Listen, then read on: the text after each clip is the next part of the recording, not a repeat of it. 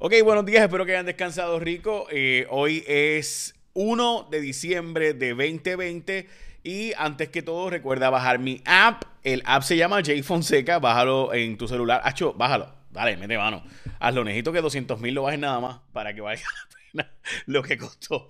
Ok, vamos a, vamos a empezar con eh, las noticias importantes de hoy.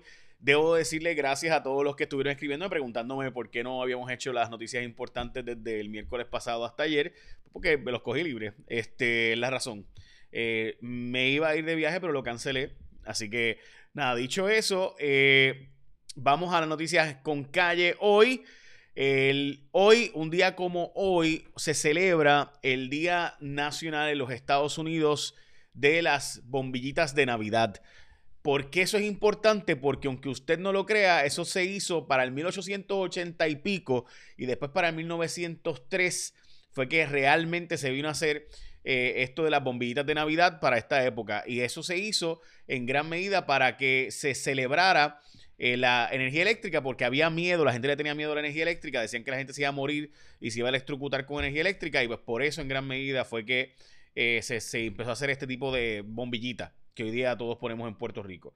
Eh, también hoy es el Giving Tuesday. Eh, Giving Tuesday es básicamente ayudar a una corporación sin fines de lucro, a cualquier entidad sin fines de lucro que usted conozca, donarle dinero a esa entidad. Hoy es el día de eso y obviamente hoy es uno de los días más importantes a nivel mundial. Hoy es el día de concienciación sobre el SIDA, Día Mundial, que como ustedes saben, por si acaso, el SIDA ¿verdad? fue reconocido en los Estados Unidos para los 1880 pero en el Congo se sabía desde los 1920 y pico que habían eh, unos cuantos, bueno, unos problemas reales eh, de eh, parecidos ¿no? al virus que finalmente, ¿verdad? Esa HIV-1 strain que ocurrió, ¿verdad? En la zona de la capital del Congo, donde chimpancés tenían lo que sería el SIDA, o sea, lo que eventualmente dará el virus que eventualmente daría SIDA, ¿no? Y, pero no fue reconocido hasta los años 80. Sí se sabía que estaba en los chimpancés desde esa época, allá en el Congo, desde los años 1920. Así que eh, todo eso, pues, se recuerda el día de hoy. Gente, sin duda, la noticia más importante del día de hoy son los 16 muertos y que se espera 300 muertos para este mes en Puerto Rico por los casos del COVID. Se plantea quizás hasta un cierre Hoy la cantidad de muertes, como eh, observan en pantalla, es simplemente pues, 16, como les mencioné. Mujeres de 78, 72, 69, 69, 64, 81, 75, 59, 77, 62, 59 y 42 años un varón, eh, hombre también de 50 años eh, y otro de 84 años y otro de 68 años. En total, esas fueron las muertes reportadas por hoy por COVID. Se esperan 300 muertes en este mes. Y les digo 300 porque se esperan 1400 para finales de año. Eh, el pronóstico original era 1100, 1000 para acción de gracias, 1000, 1100 para acción de gracias. Vamos por 1100 y pico. Eh, así que estamos hablando de que se espera ahora que esto aumente sustancialmente. Como pueden ver, los casos de COVID eh, siguen hospitalizaciones por 638. Vamos 1122 muertes reportadas al día de hoy. Eh, y 647 casos eh, moleculares, 135 de antígeno y 451 de eh, serológico. Así que hay una recomendación de un lockdown parcial por dos, por dos semanas planteado por el Puerto Rico Science Trust. El doctor Rodríguez Orengo no es una, o sea, no es un tipo que, que no tome esto en serio. y yo sé lo serio que tiene que haber pensado antes de publicar esta información, pero están recomendando un cierre parcial de dos, de dos semanas en Europa está hay cierres ahora mismo ocurriendo y demás. Así que básicamente la posibilidad de un cierre es real. La gobernadora dice que la responsabilidad no es de ella y que la mayor parte de la propagación es en las residencias de la gente, o sea, en las casas de la gente, y que va a pedirle a los alcaldes asumir un rol más activo para ayudar en esto de la pandemia. Eh, y eh, está pendiente todavía el hospital, el hospital especializado, el URRA, para saber si ahora sí lo van a usar finalmente para combatir el COVID. Como ustedes saben, esto se había dicho al comienzo, para allá para marzo y abril pero nunca se habilitó el hospital con las camas de presión negativa. Todo el mundo sabe que en centro médico se habla de camas de presión negativa que no existen también, eh, pero pues nada, eh, dejémoslo ahí. No descartan, como les había mencionado, un nuevo lockdown. Eso se está discutiendo seriamente. Eh, la posibilidad de un cierre ante el disparo de casos y de nuevo estaremos hablando de hasta 300 muertes que se esperan para este mes según el Departamento de Salud. Y recuerden que se reportan hoy estas 16 muertes, pero ocurrieron previamente. Dicho eso, eh, importantísimo coger en serio el tema. Eh, yo uno nota que las actividades familiares, las bodas, eh, siguen ocurriendo. Eh, una boda, por ejemplo, este fin de semana en Trujillo Alto, que nadie fue, y llamaron a la policía y cuando finalmente fueron, pues este, había cerca de ciento y pico personas allí. y lo mismo pasó en Gurabo con los dos casos que, como saben, las dos bodas esas que se hicieron también allí. Y las detuvieron. Las portadas de los periódicos de hoy, gobierno descarta medidas más restrictivas, pero lo que sin duda es una notición es que Martins Barbecue tiene las ofertas de Navidad. Y gente, Martins Barbecue. ¿Usted sabe lo que es Martins Barbecue? O sea, estamos hablando de los Navicombos de Martins Barbecue, platos que saben bien brutal a Navidad. Desde 6.25, si quieres compartir comida, puedes pedir para 10 o para 20 personas come rico y sigue cuidando tu salud también. Así que acuérdate que puedes ordenar por tu app favorita como Uber Eats, Uva, DoorDash, etc. Puedes chequear las ofertas en martinsbarbecuepr.net y en su página de Facebook, martinsbarbecuepr.net. Y gente le puede decir, vayan, chequenlo. Eh, ustedes saben lo rico que sabe la comida de Martins Barbecue, no tengo que decirlo porque todo el mundo sabe lo que es, lo rico que sabe. Pero además de eso, aprovechen para que puedan compartir eh, a la familia. Obviamente el distanciamiento, se las llevas a la familia y puedes compartir alimentos en esta Navidad. Eh, así que 6.50 y está bueno y de verdad te lo traen eh, en Uber Eats. Eh, yo pedido los otros días por uva, así que me trajo a casa. Qué rico.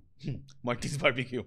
Bueno, vamos a la próxima noticia y es que podrían reducir más la oferta a los bonistas. Están diciendo un grupo de agencias acreditadoras, o sea, Moody's, dice que los bonos de Puerto Rico que se esperaba una oferta más para pagar más de la deuda, que va a ser menos de lo que se había esperado por obviamente la pandemia del coronavirus en Puerto Rico y los efectos que ha tenido los efectos de la pandemia. Además, las casas, en las casas del contagio, dice la gobernadora, es la portada del vocero eh, de, los, de los casos de coronavirus, preocupados los funcionarios de colegio eh, de la Comisión Estatal de Elecciones eh, por los casos de coronavirus. Como saben, hay unas decenas de empleados ahora mismo aislados en, la Comisión Estatal de Elecciones que están allí contando los votos.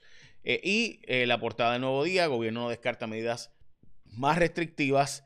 También la sentencia de 8 años y 3 años por el caso de Anaudi Hernández a las hermanas Falcón Nieves, que eh, a través de la Autoridad de Acueducto y Alcantarillados, pues facilitaban Mire, básicamente, ¿qué era lo que pasaba allí? Era que, por ejemplo, si te hacía falta que alguien que te pagaran, ¿verdad? Por ejemplo, tú tenías la autoridad de acueducto no te pagaba y no te pagaban y pagaban y pasaban meses y tú habías dado un servicio y no te pagaban, tú llamabas a Naudi, a Naudi te cobraba el 10% y a Naudi conseguía que te pagaran a través de las hermanas Falcón Nieve. Eh, ¿Verdad? Y se alegaba, eh, bueno, se probó en el tribunal y dijo a Naudi que pues que él sí hacía esa gestión. Por ejemplo, si te debían 200 eh, mil pesos en la autoridad porque tuviste un servicio y no te los habían pagado, venía Naudi, llamaba, tú le dabas 20 mil pesos a Naudi y él conseguía que te pagaran. Bueno, pues este ¿Eso es ilegal? Bueno, si no eres abogado es ilegal. Si es abogado es ilegal, no sé, ¿verdad? Eh, ¿Verdad? Cosas raras que pasan en él. para que usted vea. Pero nada, le echaron 8 y 3 años de cárcel. Les voy a ser honesto, para mí eso es una pena excesivamente alta no porque ellas eh, se merezcan menos, sino porque aquí ha habido gente como Jorge de Castrofón que le echaron cinco años por cosas mil veces peores que esa.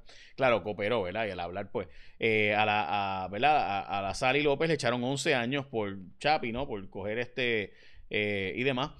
por ejemplo, aquí Eder Ortiz todavía fue utilizado, los otros días fue utilizado por la legislatura del Partido Popular para representarlos en el, ¿verdad? Y él estuvo vinculado a este asunto de el caso de Anaudi Hernández, pero nada, hasta ahí llegamos.